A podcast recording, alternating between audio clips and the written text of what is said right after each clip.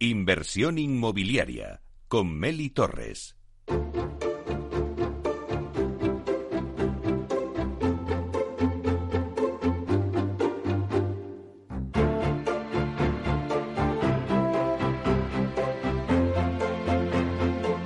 Alquiler Seguro, el alquiler rentable, nos trae el análisis del mercado.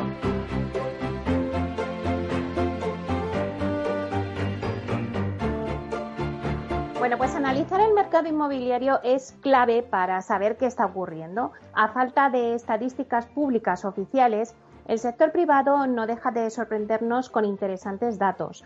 Alquiler Seguro es una de las empresas que trabaja por y para el alquiler en España y acaban de presentar ahora mismo un, un, estudio bastante interesante que hoy os vamos a contar. Y para ello tenemos con nosotros a David Caraballo, que es director comercial de Alquiler Seguro, para hablar de este estudio y de esa radiografía del mercado del alquiler 2020.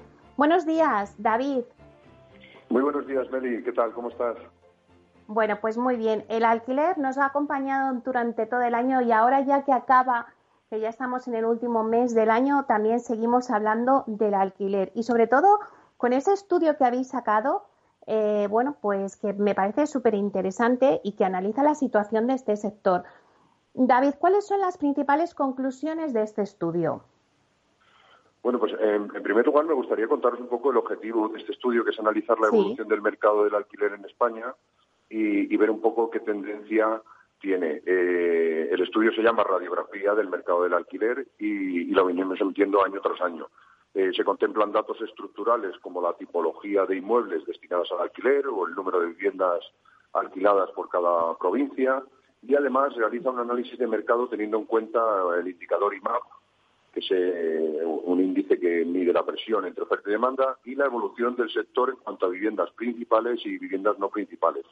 Y bueno, el ámbito del estudio que hemos realizado es un ámbito geográfico que comprende 11 provincias, donde más presencia tiene el alquiler, con una metodología de análisis con fuentes eh, primarias y secundarias, fuentes como la Dirección General de Arquitectura, Vivienda y el Ministro de Fomento, el Instituto Bajo de Estadística, el Instituto Nacional de Estadística, Cruz Legal Abogados, Alquiler Seguro y otras fuentes que, que hemos recopilado. Uh -huh. Y a la pregunta de cuáles son las principales conclusiones, Meli, pues eh, lo que vemos es que España empieza ya a converger con, con Europa en materia de alquiler y que aunque estamos lejos de, de, las medias europeas, las cifras no paran de subir. Es decir, que nos vamos acercando muy lejos de Alemania, que es el que encabeza eh, el ranking, pero que las cifras vamos acercándonos, cada vez hay más viviendas en alquiler, cada vez hay menos viviendas eh, que estén cerradas o, o incluso destinadas a, segunda vivienda y que, y que, bueno, que los precios del alquiler se están regulando y, y que la presión eh, de la demanda cada vez sube más, es decir, hay más filosofía de alquiler. Estos son en líneas generales lo que, lo que está pasando y lo que nos dice el estudio. Es verdad que siempre hemos comentado cuando a raíz de la pandemia que la oferta no se había, se había, había crecido muchísimo, sobre todo en Madrid, y, ahora constatáis en ese informe que esa oferta crece, ¿no? Sí, bueno, prácticamente en, en Madrid, en el centro, se ha doblado pero es que en, en, Barcelona también, quitando que ahora con las limitaciones que han, que han marcado en los precios, eh, está sufriendo un poco eh, la salida del alquiler y, y bueno, hay que, hay que, eh, han regulado y, y, nos exige un, un, detalle en el tipo de contrato que bueno, pues que, que son, presenta algunas trabas. Pero realmente la oferta se ha doblado. Mm, esto, esto lo que hace es presentar más equilibrio y es lo que nos dice el índice IMAP en, en, en líneas generales. Claro, porque uno de los indicadores que utilizáis es el IMAP, ¿no? ¿Cómo funciona exactamente este índice? Bueno, pues el, el, lo primero, las siglas son Índice de Mercado de Alquiler de Vivienda. Es una, es una medida que relaciona la oferta puntual de, de vivienda en alquiler y las búsquedas activas de inquilino en un mercado local determinado. Para que se entienda mejor, pues es, el índice es una fotografía de la presión entre oferta y demanda en un mercado local en un momento determinado. Y el índice fluctúa a lo largo del tiempo y en función, bueno, pues de las características y de cómo va evolucionando el mercado. Un índice IMAP superior a, a, a, uno indica que la demanda es superior a la oferta, por lo que las tensiones sobre los precios son altistas. Mientras que en un índice mmm, inferior al 1 nos indica que al superar la oferta a la demanda los precios tenderán a bajar. en IMAP muy altos, superiores al 2, provocan presiones eh, excesivas y, provoca que se eleve el precio, ¿no? Es decir, tenemos muy poca oferta, muchísima demanda y, los precios se disparan. Mientras que en IMAP eh, excesivamente bajos, que hablaríamos de sitios donde la, donde la demanda es muy baja y, la oferta muy alta, provoca desaliento en el mercado y, poco cierre de poco cierre de operaciones. Y en general, eh, ¿Cuál es la relación entre oferta y demanda que encontramos en los diferentes territorios que habéis eh, estudiado en, ese, en, este, en esta radiografía del mercado? Pues en, general los datos que, vemos en el análisis eh, es que indican un cambio de mercado, pasando de alcista, es decir, que venimos de mercados con una alta demanda y una baja oferta, que era, bueno, pues en otras entrevistas que hemos estado viendo veíamos como cómo subían durante el 2019 los precios ante una baja, baja oferta y una alta demanda, y está cambiando a un mercado más equilibrado, es decir, con, con, una oferta y demanda eh, más igual que hace que los precios se vayan regulando. Y esto es lo que estamos viendo, ya está habiendo una regulación de los precios. No obstante, no debemos olvidar que son datos generales y que el mercado de alquiler es muy heterogéneo. Es decir, eh, en algunas áreas geográficas puede existir zonas con, con una tensión especial que es, mm. que, es, cierta y es porque, porque hay muy poca, muy poca oferta. Y por otro lado, tenemos que tener en cuenta otra cosa, que la oferta ahora mismo en algunas ciudades como Madrid o Barcelona, eh, que comentábamos hace un momento que se ha doblado, es una oferta inestable, ya que viene provocada pues, por, por, una situación COVID eh, en la que nos encontramos y que ha hecho mm. volcar al mercado residencial pues mucha oferta de vivienda que viene de turístico, estudiantes que no, que no se han desplazado a, las ciudades, incluso mm. viviendas que estaban anunciadas en venta y ante bueno pues la situación que nos encontramos los propietarios buscan vías de ingresos estables. Claro. Y en el estudio también, y ahora mismo eh, comentabas, ¿no? Barcelona. Destacáis el dato de Barcelona. Cuéntanos un poquito qué está ocurriendo en Cataluña. Pues mira, eh, nos podemos remontar desde 2007 hasta 2019, que el número de viviendas no principales ¿De acuerdo? El número de viviendas no principales son viviendas que están cerradas o viviendas que, son de segunda residencia y ha caído un 40%. Por dar un dato, si nos remontamos, eh, el total de viviendas en 2001 eh, en Barcelona era de 2.280.000, eh, teniendo como viviendas principales 1.754.000 y medio millón en no principales. Bien, pues el dato de 2019 como ha cerrado y que la tendencia que tenemos ahora en 2020 es de 2.384.000 con respecto a principales y 266 en viviendas no principales. ¿Qué quiere decir? Que ha habido un gran traspaso de vivienda cerrada que se ha abierto eh, para, alquilar y, por supuesto, que las viviendas de, segunda residencia han crecido mucho. Esto es, esto es obvio porque la verdad es que las viviendas de segunda residencia eh, cada vez son más costosas y cuanto más nos centramos en, situaciones de, crisis también se van volcando más al mercado al mercado del alquiler pues para tener un ingreso. Y, este dato muestra que el stock de inmuebles vacíos o, secundarios, como decimos, eh, tan solo es del 10% eh, de casas, de viviendas que estén eh, que estén ahora mismo destinadas cerradas o, o, destinadas a segunda vivienda. Un dato, un dato muy interesante. En 2019 cerró mostrando una estabilidad de mercado, Barcelona en concreto, y, una tendencia ah, que ha continuado en 2020 con una presión de precios, que venía con una presión de precios muy alta y, bueno, eh, la intervención de los precios está afectando, como comentábamos antes, negativamente al mercado porque, ha creado una tensión extraña entre la oferta y la demanda. Es decir, estamos en un, en un, en un escenario que es, eh, que es provocado, ¿no? que es inducido. Eh, la incertidumbre, los, también los inversores tienen mucha incertidumbre por el cambio de las reglas del juego, que afectan directamente a sus business plan. Y, sinceramente, pues, desde Alquiler Seguro vemos un mercado con muchísima potencialidad, con muchísima demanda y que haciendo hay que hacer una gestión muy eficiente de los inmuebles para conseguir una rentabilidad dadas las trabas que, se están poniendo con, esta limitación de, alquiler. Pero en general es un mercado muy bueno, muy interesante, con mucha vivienda y, la verdad es que, eh, a pesar de las, de las limitaciones, eh, se están alquilando viviendas, la gente necesita vivir y, después necesita ingresar. Entonces, bueno, pues por muchas trabas, como hemos comentado algunas veces en el programa, en Meli, por muchas trabas que le pongan el alquiler, el alquiler es un, es un tren de mercancías que, es un poco imparable.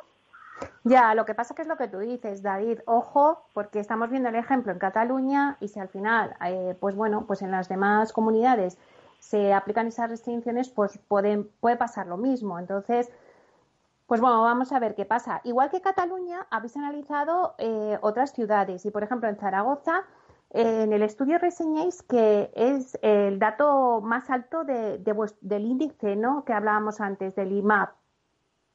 ¿Pero esto qué eh, significa? Hmm.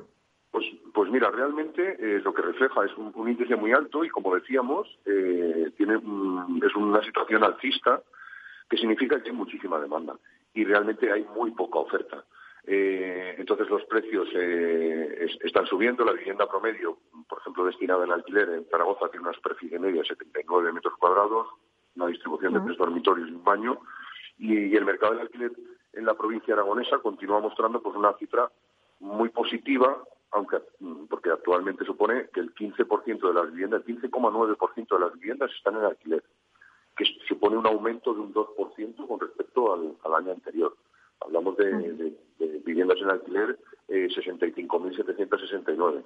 Mm, o sea, es una cifra ya importante. Pero aún así hay muchísima demanda. ¿Qué notamos aquí y, por qué, y por qué este índice lo vais a entender eh, claramente? En Zaragoza no hay tanta vivienda turística. No se ha volcado vivienda turística, no, no, la vivienda es mucho más estable.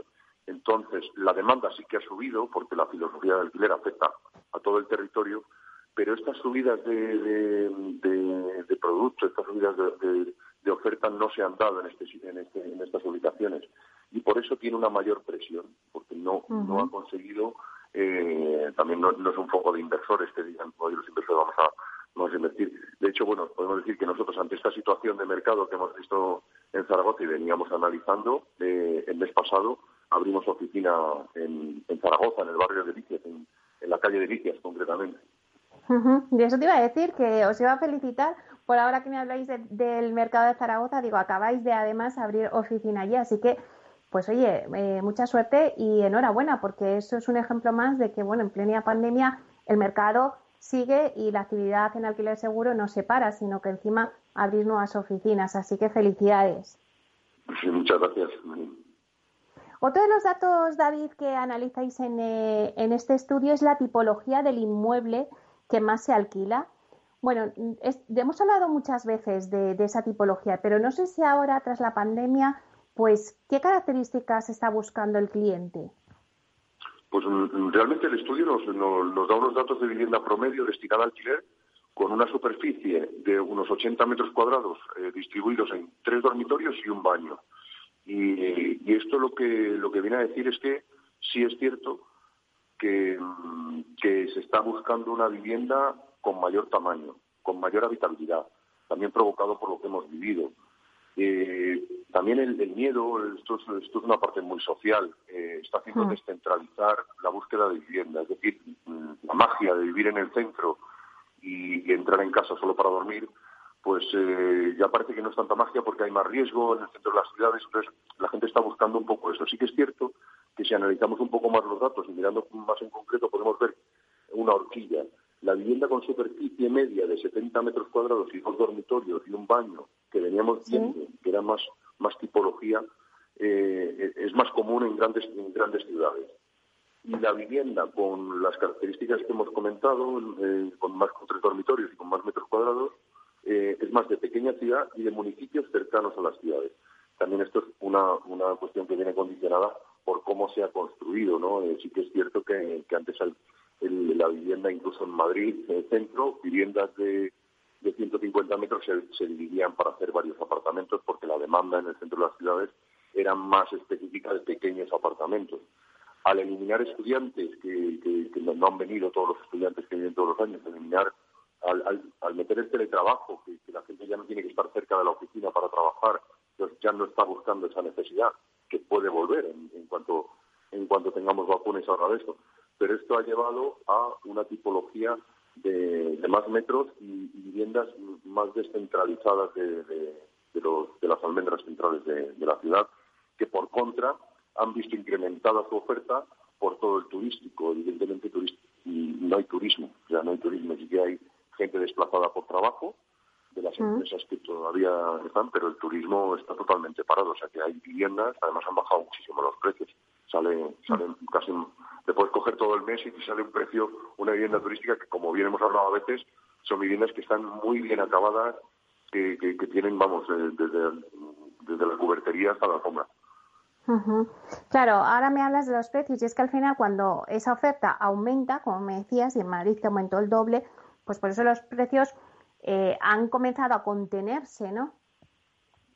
Sí, mm, claro, la pregunta es, una vez que vuelva el turismo, todas esas viviendas volverán al mercado de, al, mercado del, del alquiler turístico. Entonces, mm, estamos en una realidad que la podemos analizar y, como os decía antes, podemos hacer una fotografía pero esta fotografía siempre es móvil porque el alquiler es, muy flexible, pero en, este, en esta ocasión más porque está desnaturalizada.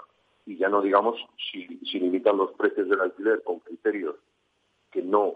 Eh, es que pensemos que el alquiler no es lo mismo en una acera que en otra, en un bloque que en otro, hablando del mismo barrio. Entonces, mm. eh, claro, o se es muy profesional y se conoce muy al detalle cada finca, o, hacer un café solo para todos es muy peligroso porque, porque desalienta al, al, propietario. Bueno, lo importante y una de las conclusiones que me parece interesante destacar del estudio es que decís que el mercado se autorregula, o sea, no, no, hay necesidad de intervenirlo. Yo creo que puedes explicarnos a los oyentes cómo es posible, ¿no? O sea, antes se habla mucho de las limitaciones y lo que está diciendo el gobierno, pero si se está autorregulando no hace falta intervenirlo, ¿no? Pues la verdad es que el mercado, como siempre hemos comentado, siempre reacciona muy rápido. Los precios de compra-venta son mucho más lentos a, las crisis, que es donde más se varía, ¿no? Donde más oscila este dato.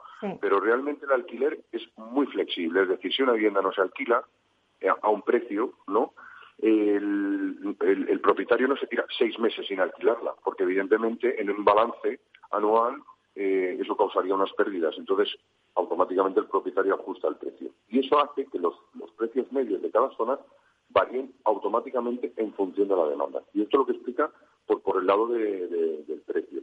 Luego, el, mercado del alquiler es muy flexible también porque cubre las necesidades específicas del momento. Hemos comentado muchas veces que no es lo mismo en los procesos por los que pasa una familia o una persona cuando es soltero, cuando tiene una pareja o, cuando cambia de pareja, que ahora es muy común, que, las hipotecas son, como hemos dicho ¿no? algunas veces, que son más largas que las relaciones. En, el, miré la estadística de, los matrimonios en una entrevista que hice contigo y, creo que la, eh, no recuerdo bien el dato, ahora lo voy a decir de cabeza, creo que eran 33 años la media del matrimonio y 35 la media de hipotecas. Es decir, que, casi es más compromiso comprarse un piso con, con, con la pareja que casarse. Entonces, claro, esos son compromisos a muy largo. Y el alquiler responde a cada una, tanto a los solteros como cuando está de pareja, cuando amplían familia, cuando los hijos se van, cuando las personas mayores quieren acercarse a sus hijos o tener ascensor. Y lo hacen, pensar que el compromiso de un inquilino ahora mismo en una vivienda, el compromiso son los seis primeros meses. Eh, ah. dentro del que tiene penalización y la penalización que hay por irse una vivienda es muy pequeña. Y esto es lo que permite adaptarse a cada momento, a cada circunstancia, tanto económica como familiar, de, la demanda.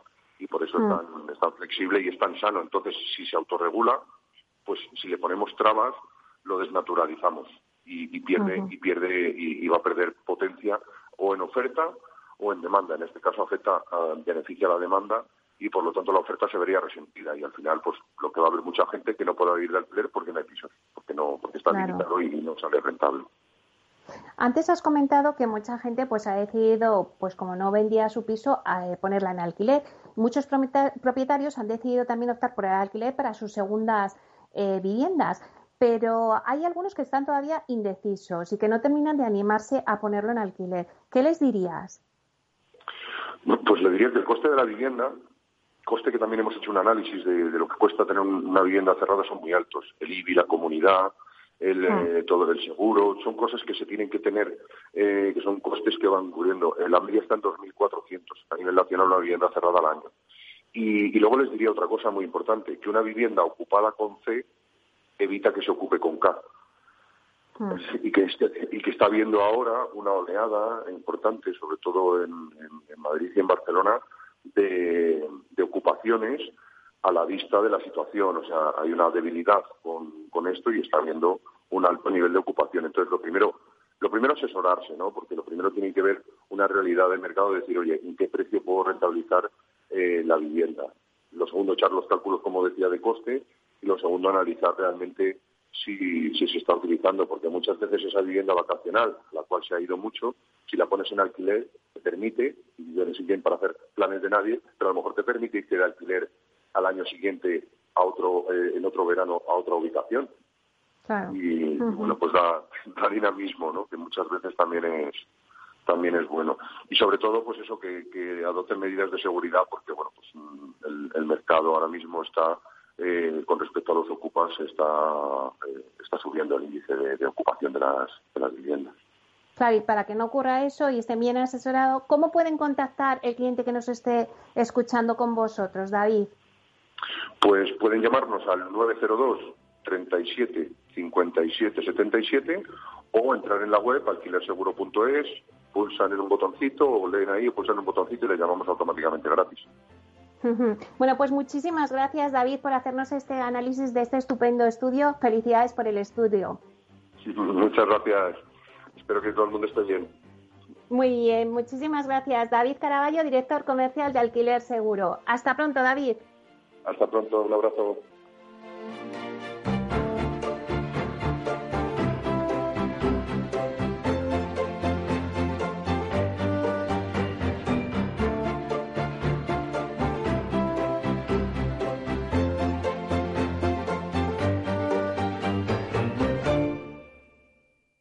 ¿Sabes que Renta 4 Banco ofrece más de 5.000 fondos de inversión? ¿5.000? Yo con una oferta tan amplia no sé ni por dónde empezar.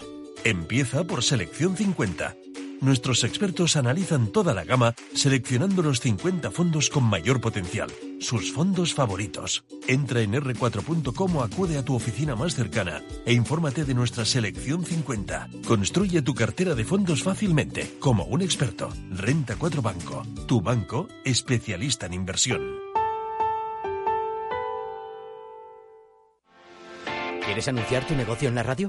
Entra en el clubdelaradio.com. La compra es online, pero no os vamos a negar que nos encanta que nos llaméis. El teléfono, olvídate, no te vas a acordar. Entra en el clubdelaradio.com. Tu audio y tu campaña de una forma sencilla y rápida. Contrata anuncios en radio al mejor precio. elclubdelaradio.com. Tu radio en Madrid 105.7, Capital Radio. Memorízalo en tu coche. Disfruta de la mejor cocina gallega en Montes de Galicia. Todo un clásico moderno en el barrio de Salamanca. Disfruta de la variada dieta atlántica, de las mejores carnes y pescados tratados con respeto y transparencia y regados con una de las mejores bodegas de la zona. En grupo, en familia o en pareja, Montes de Galicia te ofrece el espacio perfecto en cada ocasión. Esto te estás perdiendo si no escuchas a Luis Vicente Muñoz en Capital, La Bolsa y la Vida. En las posiciones cortas, lo que son es el buitre que devora el cadáver. El cadáver es anterior, ha muerto antes. No te confundas. Capital, la bolsa y la vida. El original. Horno San Onofre. Somos pasteleros y eso nos gusta. Utilizamos materias primas que nos hacen disfrutar y elaboramos todos nuestros productos de forma artesanal, sin sucedáneos, ni margarinas, ni grasas trans. Sabemos que las cosas buenas son importantes. Con el hashtag buscamos gente dulce. Horno San Onofre, calle San Onofre 3, teléfono 91 532 9060 y calle Hernani 7, teléfono 91 554 3396. También nos encontrarás en el mercado de San Miguel, 3 www.pasteleriasanonofre.com. Todos los lunes de 11 a 12 de la mañana en Capital Radio tienes una cita con Rock and Talent. Un programa diferente que combina el talento con las canciones de rock más inspiradoras. De la mano de Paloma Orozco conocerás gente emprendedora, las startups más novedosas y las ideas más originales del mundo de la gestión. Rock and Talent. Los lunes nunca fueron tan sorprendentes. Capital Radio.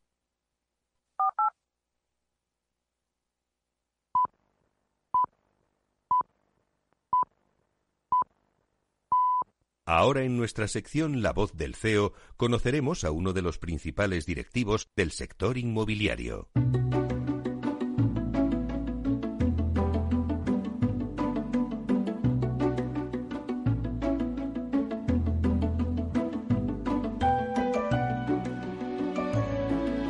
Bueno, ahora damos paso a nuestra sección La voz del CEO con los principales protagonistas y directivos del sector inmobiliario. Hoy hablamos con Beatriz Hernández, que es directora de Arcura Homes, que nos cuenta un poco la evolución de la compañía, los proyectos que están llevando a cabo y también las perspectivas para la vivienda nueva en 2021. Buenos días, Beatriz.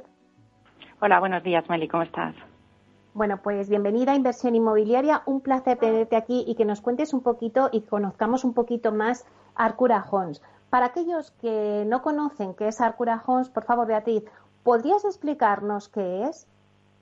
Sí, Meli, antes de, antes de contestarte quería darte la enhorabuena por el reciente premio que, ha tenido tu programa eh, y agradecer, y agradecer la, participación en estos minutos y compartirlos con vosotros. Mira, Arcura Homes es una promotora que crea Sareb en el año pasado eh, junto con una participación, con la participación de nuestro socio minoritario Barne, Barde Partners para eh, la construcción de más de 17.000 viviendas a lo largo de todo el territorio, de toda la geografía española en los próximos, en los próximos siete años, un, reto importante. Para el desarrollo de estas viviendas contamos con AELCA, que es una figura indiscutible del panorama nacional promotor, como responsable de todo el proceso productivo, eh, todo el proceso de gestión, comercialización, incluso transformación de, suelo urbanístico que, que alguno de los activos que, tenemos necesita. Y bueno, pues un poco dentro del sector ahora mismo como, como estamos, eh, ¿cómo se han visto alterados vuestros planes, en especial en este año 2020? ¿Cómo está impactando la crisis provocada por el COVID y las medidas que implantadas ¿no? en la construcción de viviendas y el urbanismo en general. ¿no? ¿Cómo lo veis desde Arcura Homes? Pues mira, eh, la primera alteración que hemos, que hemos tenido ha sido bueno, pues el, impacto en las, en las ventas eh, es obvio que durante los meses más, eh, más duros de la pandemia, bueno, pues hemos visto una disminución de, de las ventas, pero también es cierto que, que bueno, pues la rápida adaptación de, nuestro gestor, de AELCA, a la nueva realidad de la pandemia, eh, la nueva forma de comercialización, la adaptación de las eh, necesidades de, de habitacionales que obviamente han cambiado durante, durante este periodo de la pandemia, yo creo que toda la población ha tenido tiempo para reflexionar eh, las nuevas necesidades que, requiere de, una vivienda y también para hmm. darle mayor valor a la sostenibilidad, medio ambiente, cualquier medida que esté relacionada con, esto. Eh, bueno, pues la adaptación de todo ello eh, ha supuesto que bueno, pues la comercialización no se haya visto tan impactada como, como preveíamos durante, durante el mes de abril.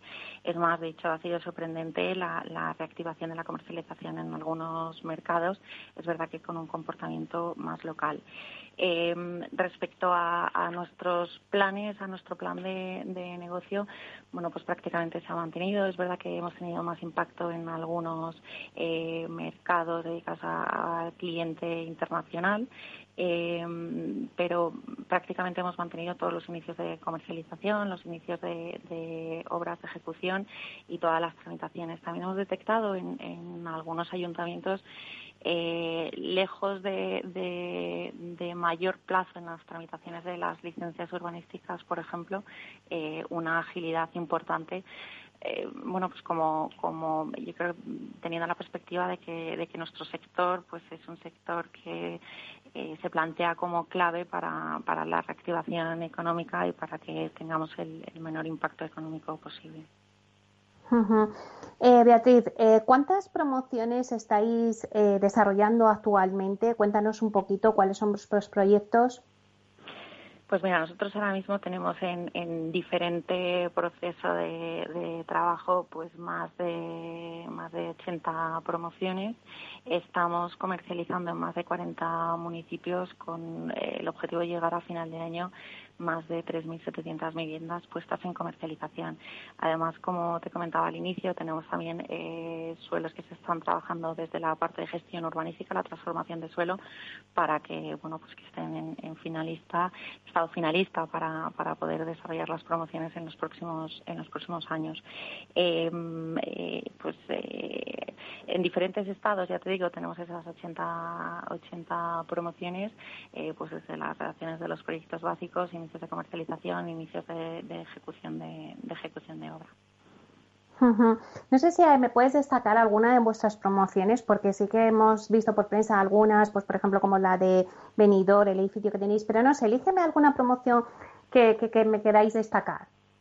Pues eh, Mira, yo destacaría por, por la aceptación y, como hablábamos un poco de la, del cambio de tendencia que, ha habido en las necesidades habitacionales, eh, la buena aceptación que está teniendo la, vivienda unifamiliar.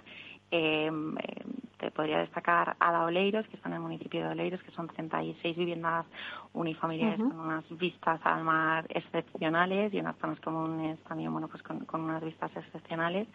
Aldeia en San Antonio de Benajeve, en la que tenemos una gran diversidad de, de producto. Ahí se ha primado el, el tener diferentes tipologías de, viviendas con más menos dormitorios, con mayor y menor zona común, con, bajo rasante y sin bajo rasante y la verdad es que está teniendo una aceptación extraordinaria. Y también Ancún en Dos Hermanas, que es una promoción de 60 viviendas que empezamos a entregar durante finales del próximo año 2021. También, em, eh, por ejemplo, destacarte promociones en las que se está dando un plus al cliente para la personalización de la vivienda, precisamente en ese proceso de adaptación que, que se ha tenido a las necesidades a las nuevas necesidades en las que en, en Lleida el cliente bueno pues es capaz de, elegir cualquier distribución de la vivienda o diferentes distribuciones de las de las viviendas bueno pues incluso con eh, diferentes eh, diferentes distribuciones interiores acabados etc. Em, también te hablaría de Burgos, eh, Amir Burgos, que es una promoción de 58 viviendas en las que tenemos una dotación de superficie em, eh, de las viviendas bueno pues superior a la, a la media intentando buscar espacios eh, vivideros más eh, más amplios. Em, destacaría también la promoción de González Abarca en, en Avilés, que es un centro, es, un, es un suelo muy céntrico dentro del municipio de, Avilés, en el que bueno, tenemos el previsto edificar. Hemos empezado con la primera de las cuatro torres que, tenemos previsto edificar allí con una calidad eh, muy alta en cuanto a nivel de acabados, dotaciones de la vivienda, dotaciones de zonas comunes. Y por último, ya destacar eh, eh, en Vigo una promoción que iniciamos la comercialización en, próximas fechas, eh, en la calle Vázquez Varela, que está justo situada enfrente a la, a la futura Ciudad de la Justicia, con un edificio en el que tenemos más de, más de 30 viviendas con unas distribuciones muy pensadas eh, a la orientación sur, muy pensadas también en, en, dobles ventilaciones, con terrazas, vistas a la ría eh, y, con, y con piezas exclusivas como áticos, áticos duples. En total, ¿cuántas viviendas estáis comercializando en estos momentos? Pues eh, estaremos en torno a los 3.000, 3.600 eh, eh, viviendas eh, con el objetivo de finalizar el año pues más de 3.700 viviendas. A lo largo bueno, de, todo, de, los 40 municipios que te decía que estamos presentes y, y que y que AELCA bueno pues está haciendo toda la comercialización de este de este producto. De todas formas eh, eh, esta información se puede se os animaría a que se visite en la web de aelca.es eh, en el que bueno están todas las están todos los proyectos que ahora mismo tenemos en comercialización y también están las futuras los futuros lanzamientos de, de comercialización para para los próximos meses y también, eh, Beatriz, nos hablabas de que, bueno, pues tenéis suelo. Yo no sé si a lo mejor también tenéis eh, proyectos de suelo en gestión para eh, el 2021 para realizarse y de poderse desarrollar próximamente.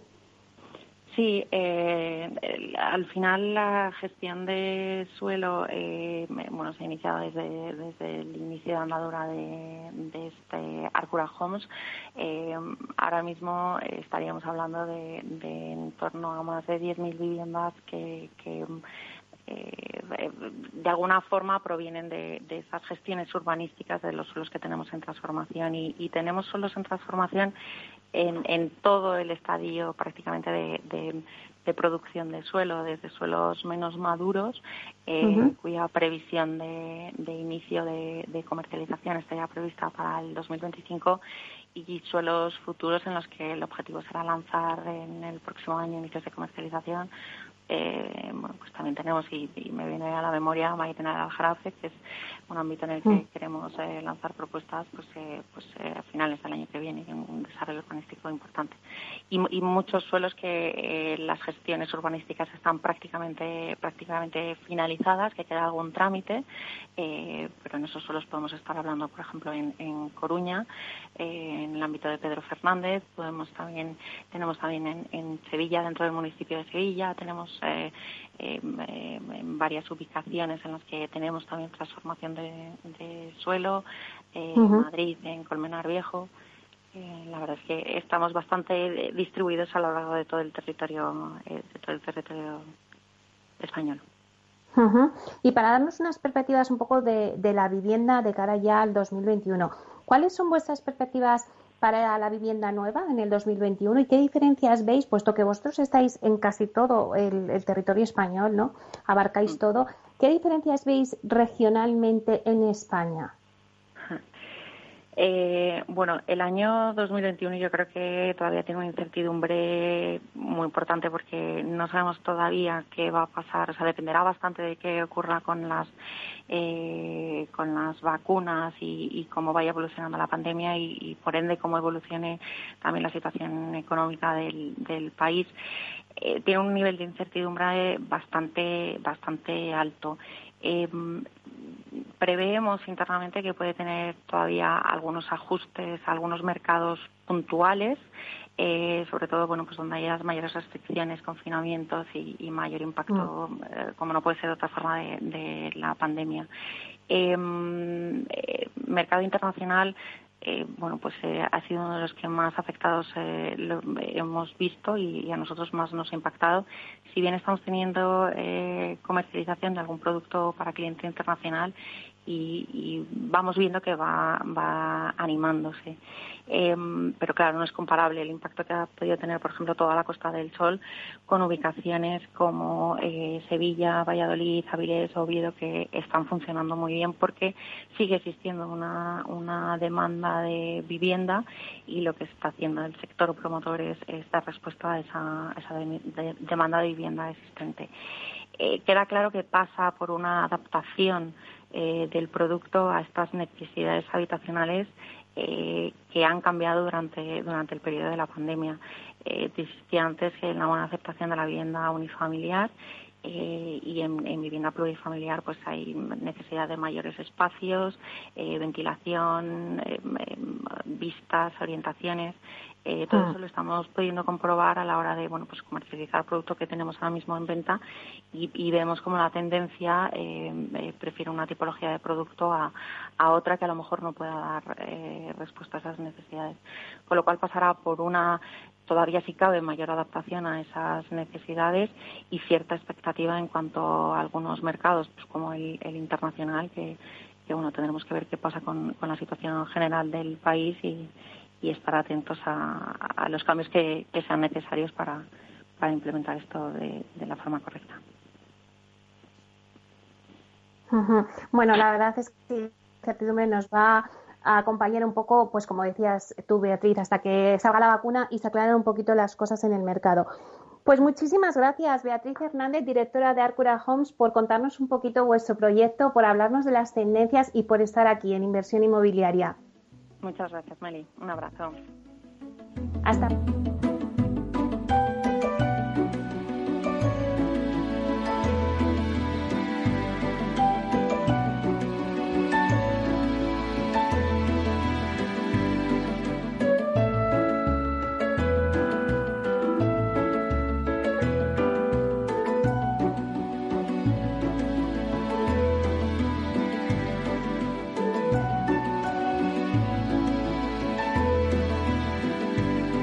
Inversión inmobiliaria con Meli Torres.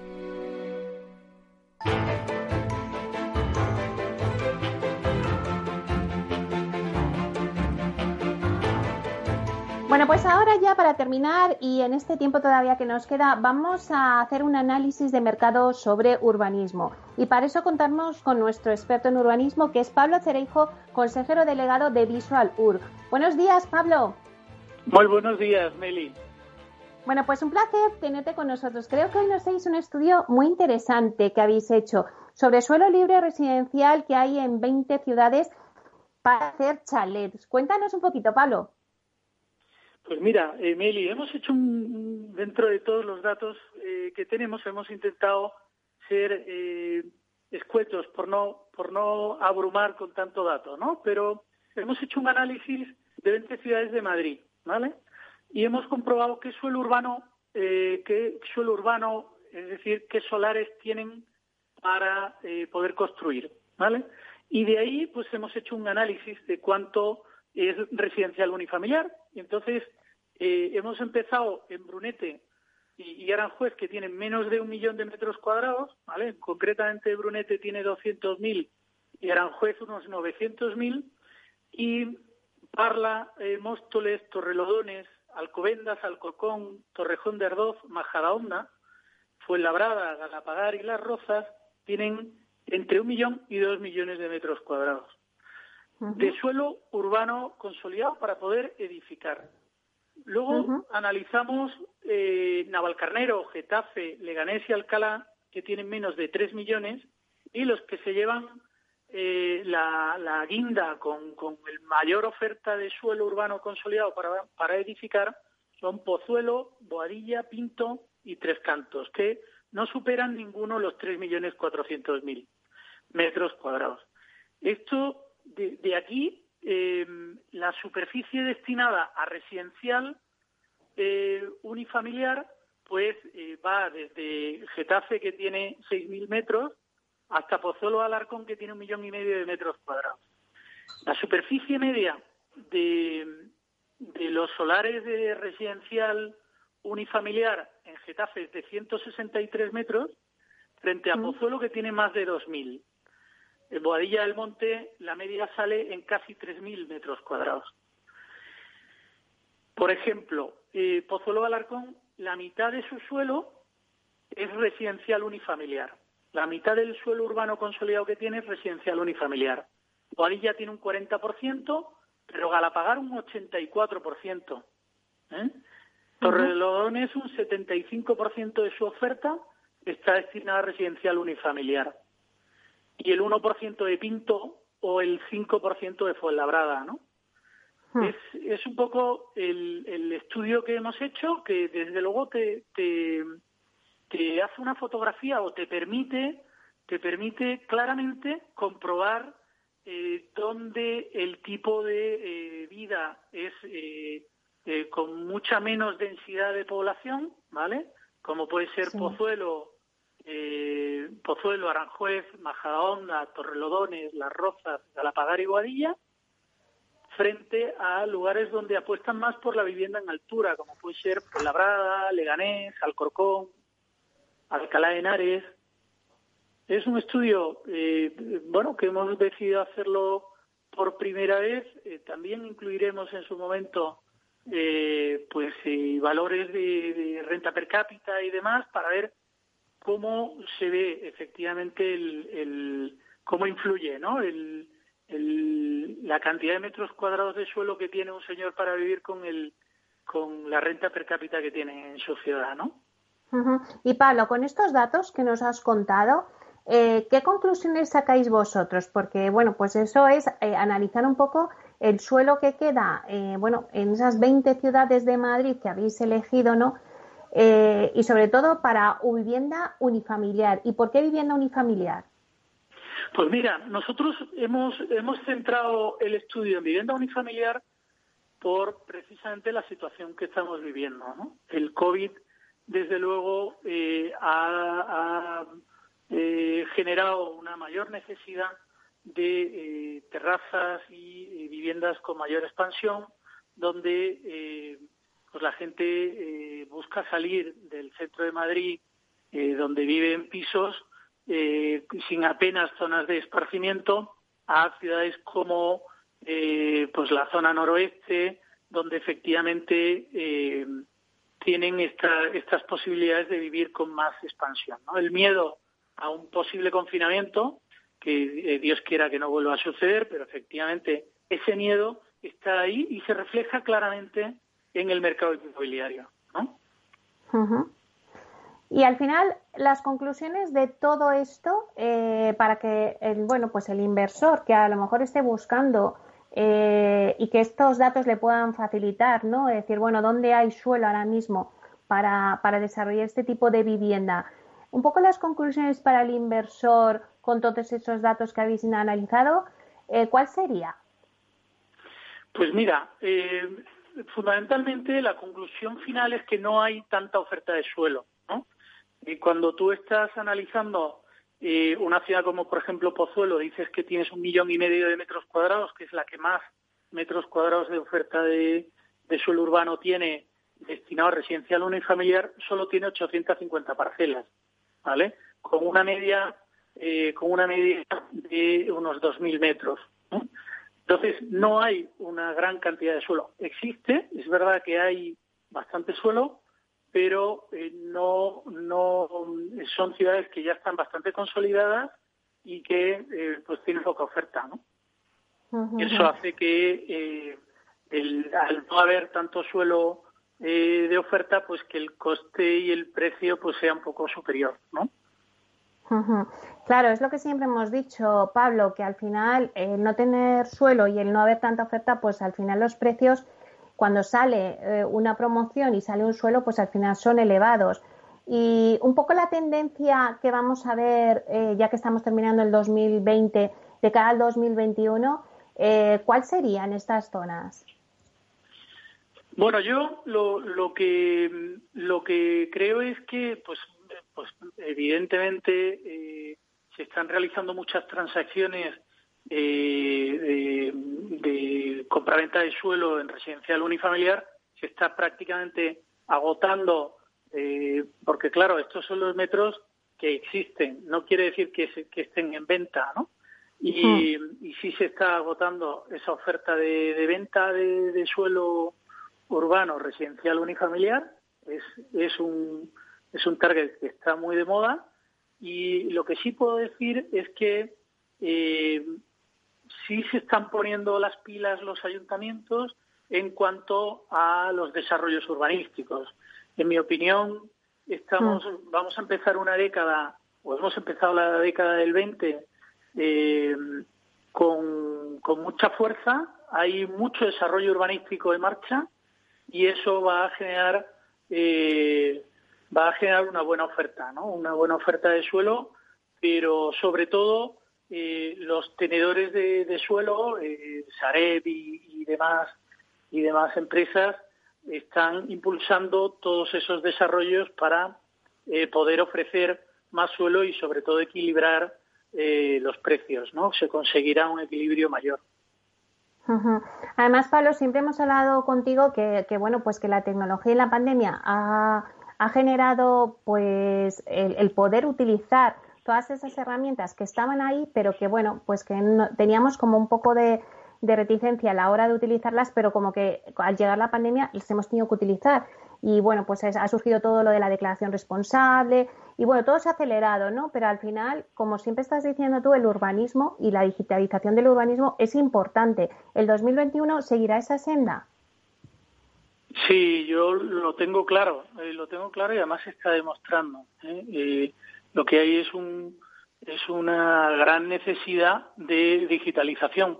En la información urbanística, sobre todo, la dificultad que hay ahora para obtener una reunión, para conseguir una reunión con un con un em, con un técnico municipal, para obtener la información urbanística o para hacer una consulta, ¿no? Eh, la digitalización está tomando un, un, valor muy importante en todo el sector, ¿no?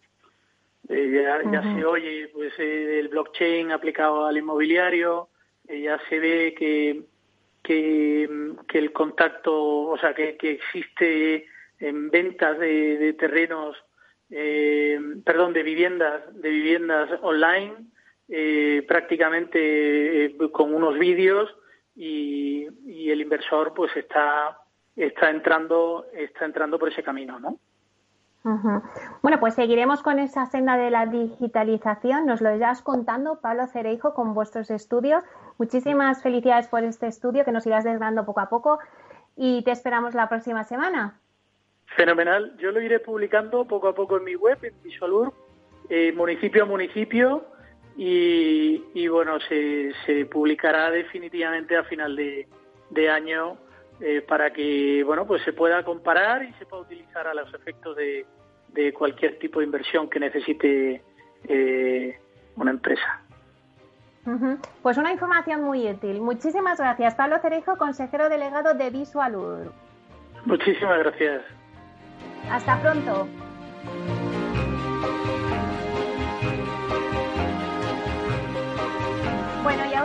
Señoras y señores que nos escuchan al otro lado de las ondas, gracias por estar ahí un día más y compartir este espacio con nosotros. Gracias también de parte del equipo que hace posible este espacio, de Félix Franco en la realización técnica y de quien les habla, Meli Torres. Les esperamos la próxima semana aquí en Inversión Inmobiliaria. Hasta entonces, que sean felices.